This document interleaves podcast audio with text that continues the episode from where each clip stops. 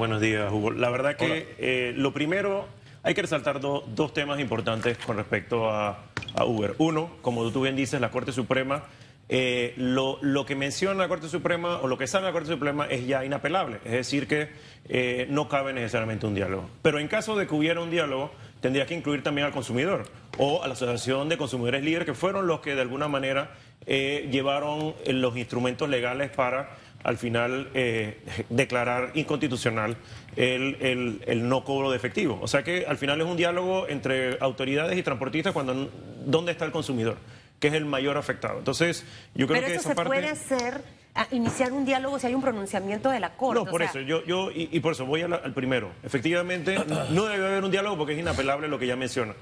Pero si en todo caso quisiéramos conversar, entonces, ¿dónde está el consumidor? Entonces, e- es- eso, eso no lleva a, a- a ningún, a ningún camino, salvo una movida política, a nuestro parecer, a nuestro criterio, eh, de poder apaciguar a los transportistas, que obviamente son un- una fuerza eh, que hay que considerar dentro del país. Pero ellos al final es competir, al final es, es como cómo se adecúan, porque ellos no tienen un app. Entonces, yo creo que para ahí va el camino. por allá. Con el ánimo de ensayar a ser justos, lo que la Corte Suprema dictaminó era inconstitucional, era un decreto, no una ley. Lo que se está analizando es que este tema sea normado a través de una ley. Ahora, si hay coherencia, si era inconstitucional el decreto, Claro. será inconstitucional la ley. O sea, si hay coherencia.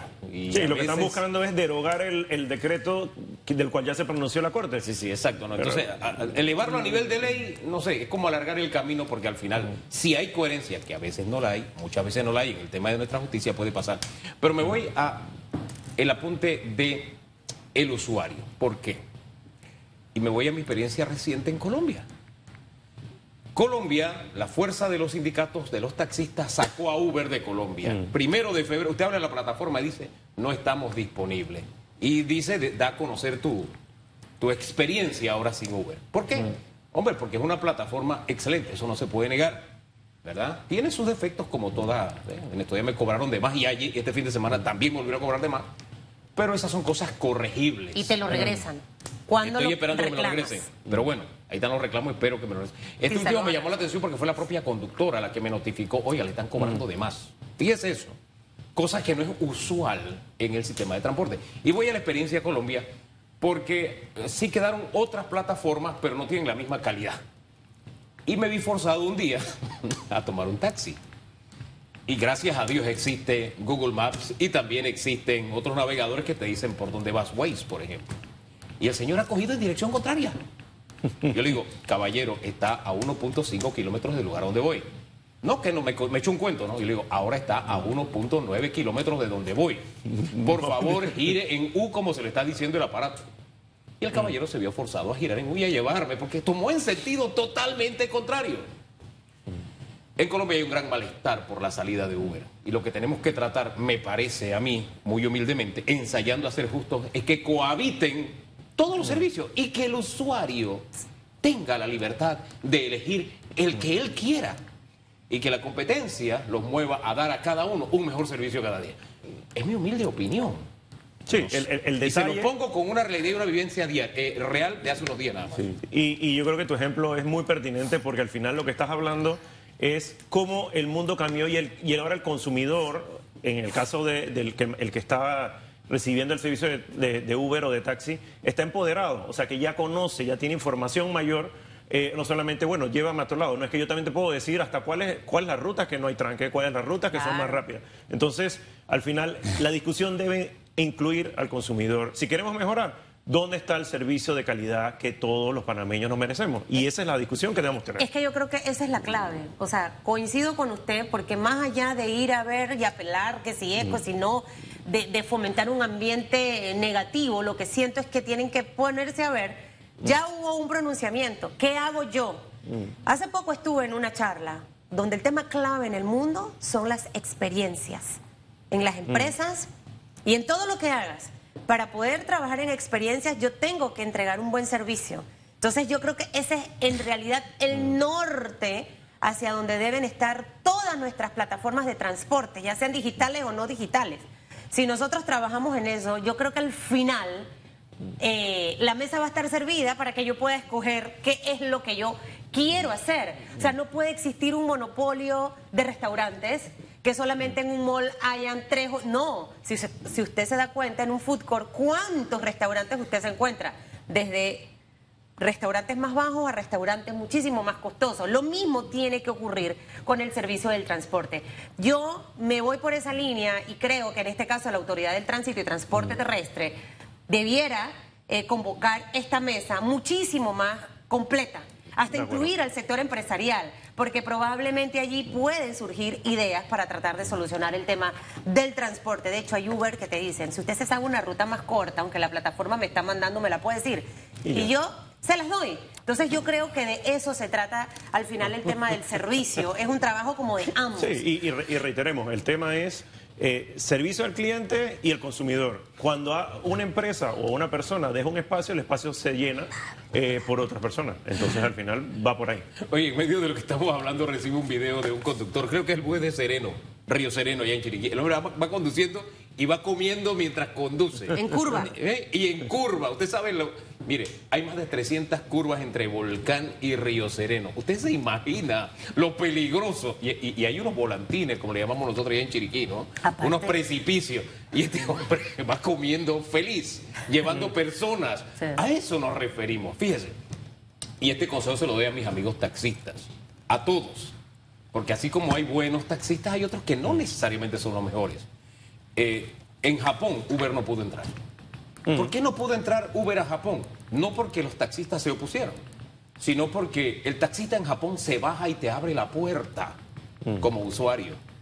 Tienes la, te da el periódico del día para que lo leas. Y el taxista te conversa si tú quieres, te pregunta qué tipo de música quieres escuchar. Están vestidos, eh, eh, usan kepi, están vestidos con uniforme de los pies a la cabeza, guantes. Mm. En fin, entonces, es una calidad de servicio hotel que cuando Uber llegó, dije, mira, que tengo lo último. No, el buen servicio lo tenemos nosotros. No entró, no prosperó, se fue mm. solito.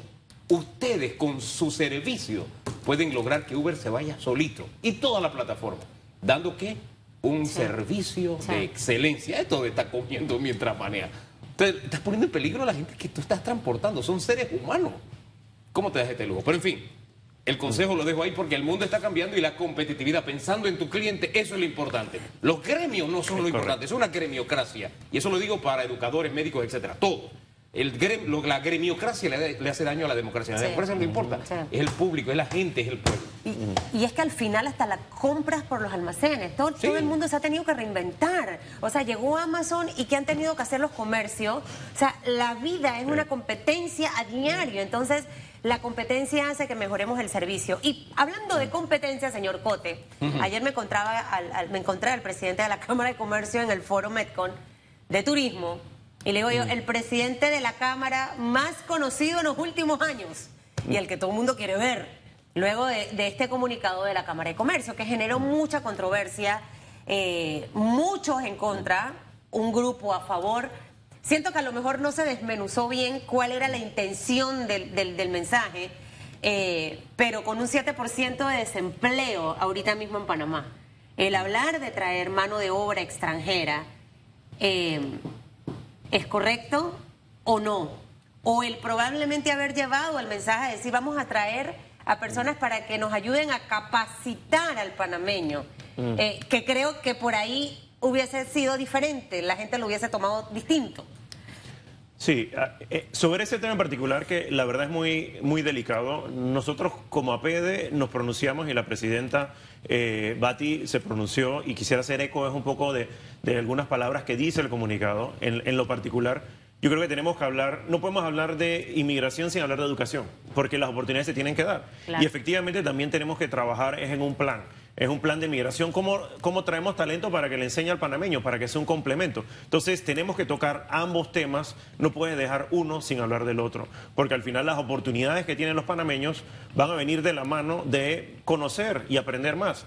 Y tenemos que aprender de alguien, ya sea que está aquí o alguien que venga Pero hay que reforzar la educación. Claro, la educación. Estamos deficientes totalmente. y un plan ordenado quiénes queremos que vengan a nuestro país, cómo queremos que vengan, si son profesores, si no son profesores, qué, y entonces esa discusión se tiene que tener con todos. Es un diálogo que tiene que tener todo, donde sí, hay algunos gremios en particular, yo soy ingeniero, yo soy ingeniero, es una actividad protegida, tenemos también de ver cómo cómo revisamos lo que estamos, la- las leyes actuales y a ver si hacen sentido o no, en función de, no de los intereses particulares, sino al final de eh, hacia dónde queremos ir como país. Si queremos empujar logística, si queremos empujar Silicon Valley, como decía eh, algunos, en, a- algunos de las personas que hemos estado oyendo en el tema, eh, la tecnología ya también está universalizando los conocimientos. O sea que yo puedo tener una empresa aquí en Panamá y puedo tener un técnico en India o en Alemania y entonces al final no tiene que estar en Panamá y no le- o sea, para hacer el trabajo. Entonces, Puede tener un técnico en Chiriquí y También. puede tener su empresa en Panamá, no hay ningún problema.